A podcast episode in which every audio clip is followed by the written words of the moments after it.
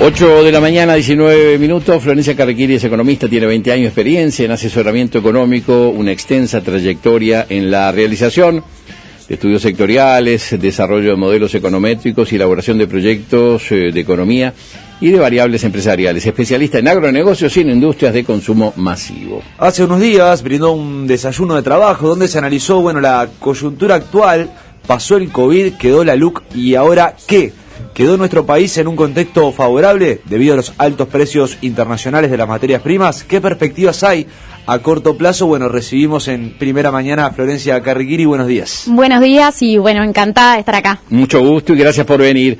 Eh, Florencia, eh, ¿Cuál es la coyuntura internacional? ¿Es la guerra? ¿Fueron la maquinita de las economías centrales que tiraron plata a lo loco y estamos pagando el precio? ¿En qué medida esa inflación eh, externa se traslada a nuestro país? ¿Qué tan grave es la coyuntura eh, para ubicarnos en contexto internacional? Sí, a ver, claramente es una combinación de esas cosas que, tú decías, ¿no? la génesis de la inflación probablemente no es la, no, no nació con la guerra, digamos. La inflación que estamos viendo a nivel, a nivel mundial probablemente tiene su origen en parte en esa en esas políticas ultra expansivas que llevaron adelante la mayoría de las economías del mundo ante el shock del, del, COVID, la guerra de alguna manera las reforzó esas tensiones inflacionarias. También detrás de los niveles de inflación está todos los problemas que hemos visto en la en torno a la crisis logística, que todavía no se han, no se han solucionado, también supusieron un impulso a una cantidad de, de, precios, pero bueno, claramente es una combinación de elementos que nos está dejando con una coyuntura muy singular en ese sentido, con niveles de inflación de 8 o 9% en muchas economías de, del mundo, incluso en economías desarrolladas que estaban muy, acostumbradas en las últimas décadas a tener registros de inflación de 2-3%. Caso España, por ejemplo, con inflaciones casi cercanas al 10%, ¿no? España, la eurozona en general, con inflaciones arriba de, de en torno del 8%, Estados Unidos con una inflación también en 8,5%, son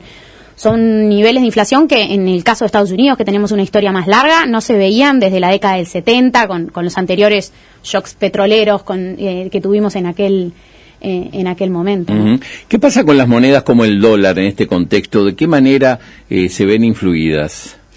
Y bueno, en realidad en este, en este comienzo de 2022 lo que estamos viendo es, es como una, una, evolución bastante dispar dependiendo de los países que uno mire. La verdad es que cuando miramos la, el valor del dólar en, en relación a las monedas eh, de países emergentes, exportadores de materias primas, sobre todo, en general la tendencia ha sido de apreciación de esas monedas, es decir, de caída del tipo de cambio, como, como lo hemos visto también en, en, Uruguay, pero ha sido la realidad en Brasil, en buena parte de los países de nuestro continente, en Australia, en Nueva Zelanda, en Canadá, en general, países que exportan materias primas y que están recibiendo un shock de términos de intercambio muy positivo, digamos, con precios de exportación extraordinariamente altos, han tenido presiones a la baja eh, en el tipo de cambio. Por el contrario, en, Europa, en Japón, eh, en, en, Reino Unido, esos, esos países que no son exportadores de materias primas, eh, el efecto de la guerra ha generado, de hecho, un un aumento del valor del dólar. Y uno de nuestros principales socios comerciales, que China, ¿cómo ha evolucionado todo esto?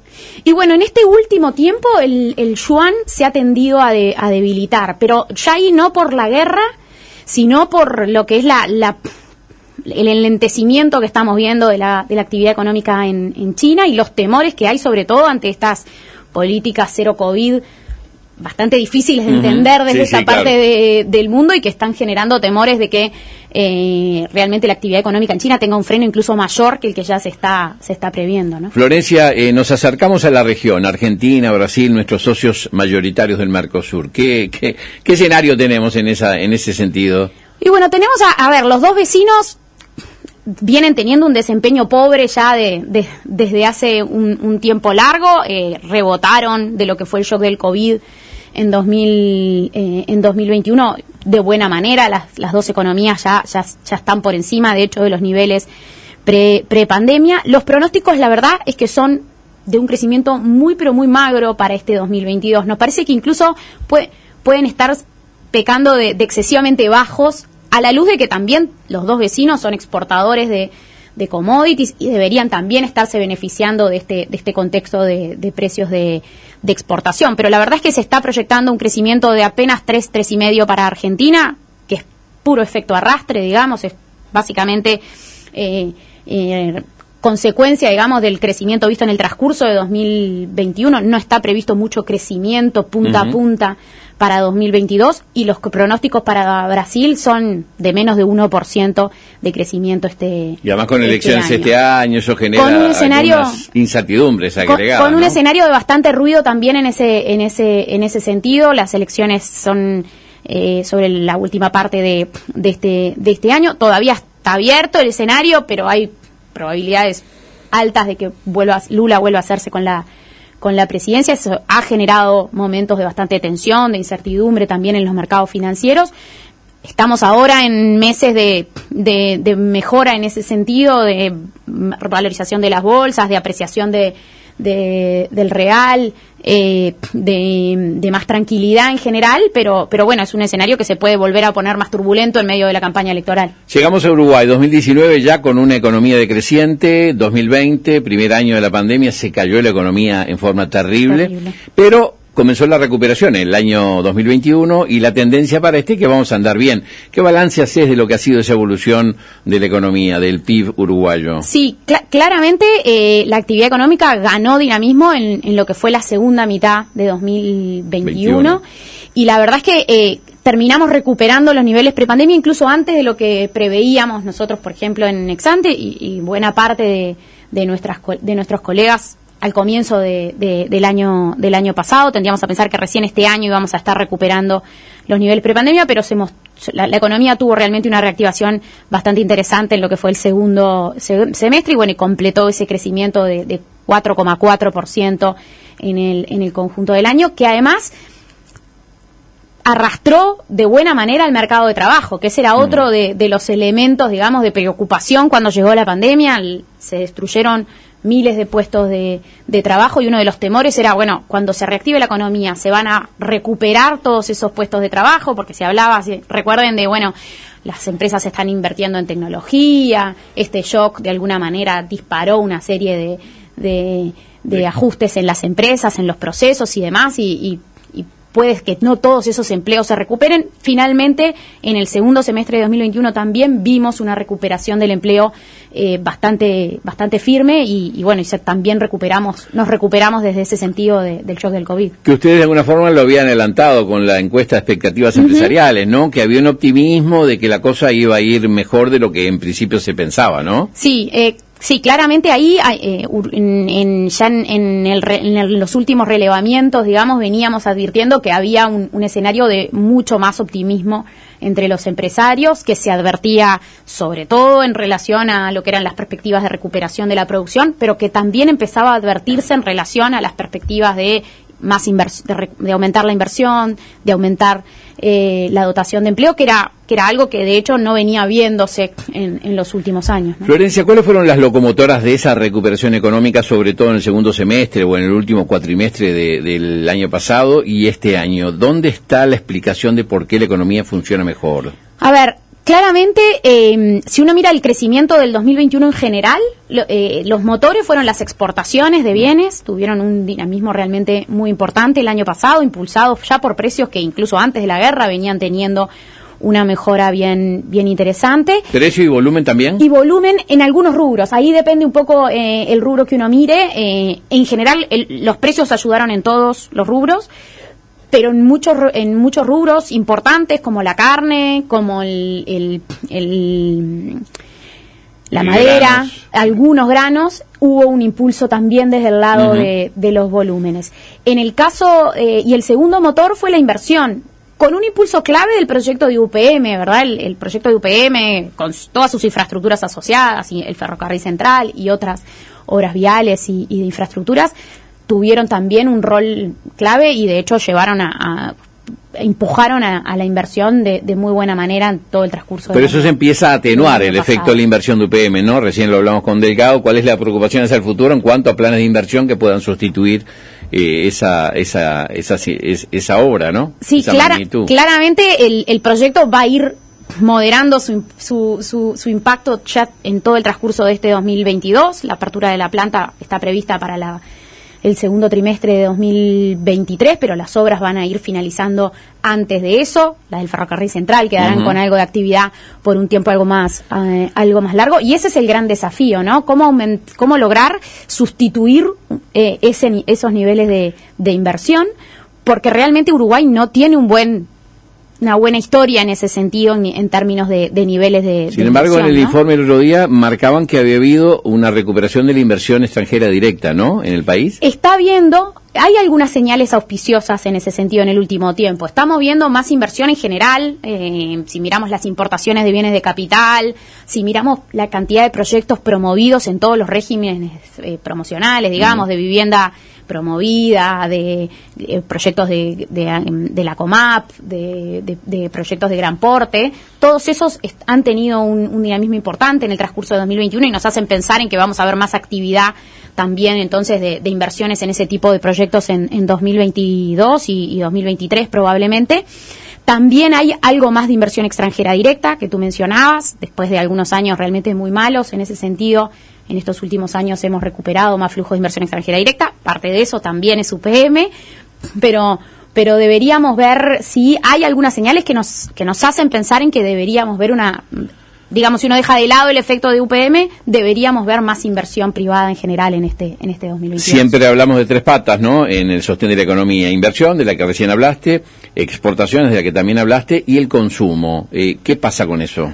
Bueno, el consumo fue de los componentes de la demanda que estuvo más rezagada durante todo durante toda la, reactivación post-COVID, digamos, le, costó más eh, recuperarse. Pensemos que recién decíamos, se habían destruido puestos de trabajo, el salario real venía, en venía en caída, eh, estábamos en medio de un contexto de incertidumbre y, y de deterioro de expectativas. Todo eso jugó en contra de la evolución del consumo privado, pero si miramos la última parte de 2021, cuando la economía ganó dinamismo, también el consumo privado eh, tuvo un rol en esa, en esa reactivación y vimos una mejora significativa del consumo privado en la segunda mitad del año pasado. Todavía sin recuperar los niveles prepandemia en, este, en el caso de, del consumo privado, pero ya entrando en una senda de, reactivación bastante más interesante en el segundo semestre. ¿Hay alguna estimación de lo que ha caído la masa salarial eh, en este periodo? ¿De cuánto dinero salió de la economía por caída de jubilaciones y, salarios? Mira, eh,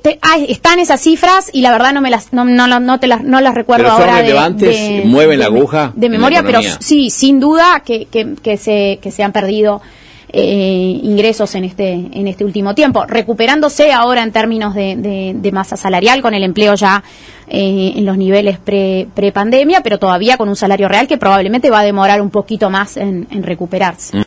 Florencia, este, uno repasaba el, el informe donde bueno se, se, mencionaba que Uruguay mostraba como una baja tasa de crecimiento a largo plazo y que era también como imprescindible eh, una agenda ambiciosa de reformas, ¿no? Este se menciona.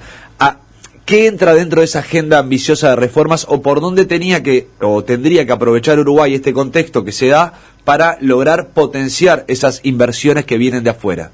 Sí, a ver, claramente eh, este es un, debe que y una discusión que viene de, larga data, ¿no? El, gobierno cuando asumió allá en marzo tenía eh, algunas algunas ideas. Claramente el COVID primero, eh, todo el debate en torno a la luz después sacó el foco y un poco el mensaje en el evento era este de, bueno, quedan dos años efectivos porque luego el, último año se ve muy desdibujado por, preelectoral, eh. por, las elecciones para hacer para hacer para avanzar en esa en esa agenda de reformas que debe involucrar varias cosas. En el evento destacábamos algunas relacionadas, por ejemplo, bueno, la más inmediata probablemente, o, que ya está bastante más avanzada, aunque a, paso más lento, la reforma de la seguridad eh, social. imprescindible que se, que se encare más temprano que, que tarde, pero también reformas en torno a la inserción en inserción internacional, que, que como destacábamos en el evento, no solo tiene que concentrarse en, la realización de tratados de libre comercio,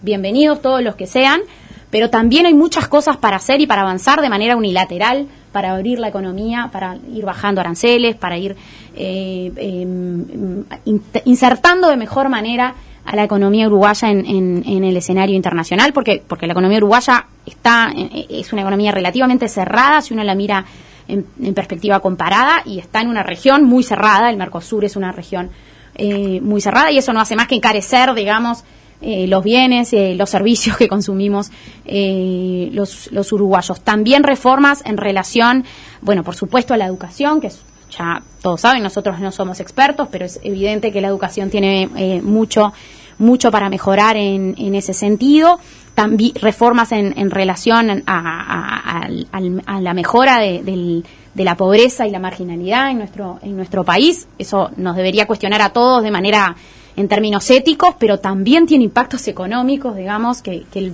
20, casi el 20% de los jóvenes de 18 años nazcan, estén en, vivan en la pobreza, no, no, nos realmente es, a nuestro juicio, bastante insostenible. Para ya ir redondeando, y, queda pendiente la, la, madre de toda la reforma, que a esta altura parece la abuela o la bisabuela, ¿no? Que la reforma del Estado que se viene postergando y que eh, tiene un costo importante en la economía uruguaya, no la seguridad social, digamos la estructura, de gobernanza del Estado, ¿no? Eh, bueno, una de las cosas que decíamos en el evento es que realmente no hay una reforma, la madre de todas las reformas que nos permita avanzar, pero sin duda también tenemos un debe en relación a, todo lo que es mejoras de eficiencia y de, productividad en, en, más de un servicio. En las empresas públicas, sin duda, y de eso se ha hablado mucho, pero también en una cantidad de sectores de, la actividad privada, donde hay mucho para ir alentando más competencia y, mejorando la productividad y la eficiencia en general. Eso de que ninguna reforma por sí sola va a ser la que cambie el juego, eso de game changer, ¿no? Eso de, a ver, no hay una madre, sino... Eh, hay, muchas cosas en las, que, en las que avanzar, y muchas van a tener impacto de mediano, de largo plazo, ¿no? Y costos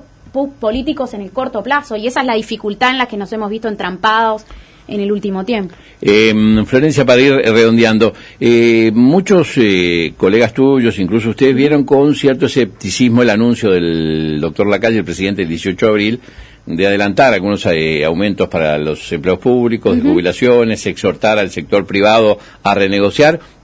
¿Qué tan negativo puede ser visto eso, del punto de vista de que de riesgo inflacionario, de indexación de la economía? A ver, creo que, que el, el, impacto en términos de, de, de, su efecto directo en la inflación eh, no, va a ser muy relevante. Fueron subas, en cualquier caso, bastante moderadas del salario, de las jubilaciones.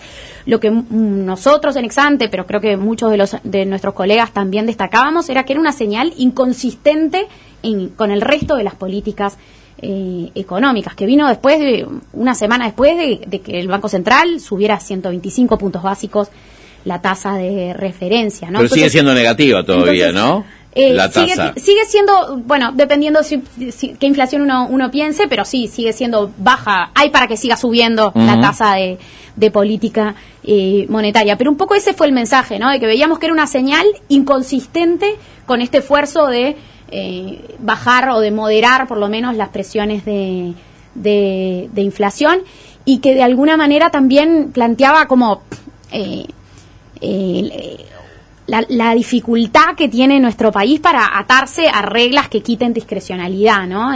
nos costó con los combustibles, pusimos una regla, cuando se complicó ya no la pudimos soportar, pusimos un, negociamos convenios de salarios que postergaban ajustes correctivos, cuando nos apretó el zapato también nos sentimos incómodos con esa restricción.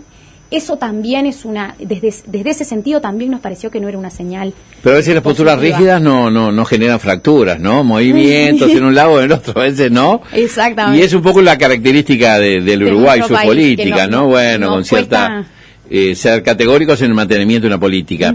Eh, ¿Cómo ves la evolución en el corto plazo de la economía? Este, en fin, esta lucha ahora por el aumento de los salarios, el salario mínimo, este, ¿cómo, ¿cómo ves la evolución de, de inflación y de salario real a fin de este año? Bueno, a ver, nos parece que este, este 2022-2023, si el mundo se mantiene como hasta ahora, digamos, y, hay varios elementos de riesgo, pero si, si, el, si el escenario sigue siendo relativamente benigno para Uruguay, vamos a ver crecimiento de la economía, deberíamos ver también crecimiento del mercado del empleo.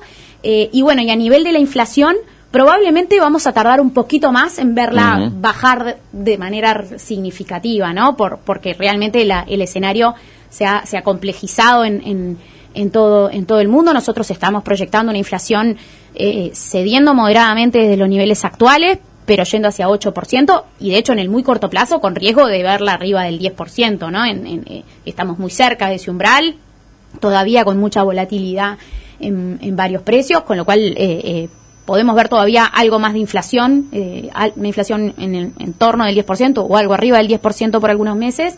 Nos parece que luego va, va a ceder hacia, hacia la última parte del año, pero todavía permaneciendo arriba del 8% y el salario real en ese escenario va a tener una nueva caída en lo que es el promedio del año. ¿El anclaje del tipo de cambio va a ser una de las herramientas antiinflacionarias? ¿Ya lo está haciendo? Y ya lo, ya lo, ya lo está haciendo, de alguna manera contribuyendo a, moderar las presiones de, de inflación externa. Es por la vía de los hechos, digamos, el canal por el que en, nuestro país más opera la política monetaria, ¿no? Tenemos eh, los canales habituales de libro, digamos, de manual. Eh, al aumentar la tasa de interés, uno encarece el crédito. Ese es un canal, el, llamado canal crediticio, que en muchas economías es el más efectivo. En Uruguay tenemos un crédito en pesos muy, pero muy acotado, con lo cual ese canal tiene realmente poca tracción y, bueno, y realmente el, impacto por el que termina pegando más la política monetaria es a través de la apreciación de, la moneda, de la caída del tipo de cambio que, contribuye a, moderar las presiones de, de, inflación. ¿Hay posibilidades ciertas de desdolarizar la economía como pretende el Banco Central, entre otras cosas? Bueno, a ver, hay impulsos, son, son, hay, hay políticas y hay intereses ciertos del lado del, Banco Central y de sus equipos técnicos por impulsar planes de desdolarización que contribuyan a desdolarizar la economía. Sería bien interesante poder avanzar en ese, en ese sentido. No va a ser nada en lo que se avance de la noche a la mañana, ¿no? Son planes de, de muy de ir logrando cambios de, hábito y de, y de, cabeza en mediano y, largo plazo. La última y cortita, ¿tiene capacidad el gobierno en la medida que ha ido bajando el déficit de abrir un poquito más la billetera a las reivindicaciones de los trabajadores? Bueno, a ver, en la, en la medida en que ha venido teniendo una mejor, las cuentas públicas han tenido una mejor evolución incluso de lo que se había planteado eh, el, el gobierno, en la medida en que la mayor inflación va a estar permitiendo también bajar eh, gasto público en, términos reales. Eh, puede haber un poquito más de espacio para algunas de esas, de esas demandas, eh, pero nos parece que deben realmente pensarse muy bien en qué se puede hacer un, mayor esfuerzo fiscal porque se va a venir el ciclo electoral y las presiones para para más gasto público siempre están, con lo cual no va a haber, no debería pensarse eh, gastarse ningún tipo de espacio en, estos, en estos momentos. Economista Florencia Carriquiri del equipo de Exante, muchísimas gracias, ha sido un gusto, eh, muy amable. Por favor, un gusto para mí. La primera mañana de la primera radio. Primero las noticias. Primero la información. Primero el periodismo.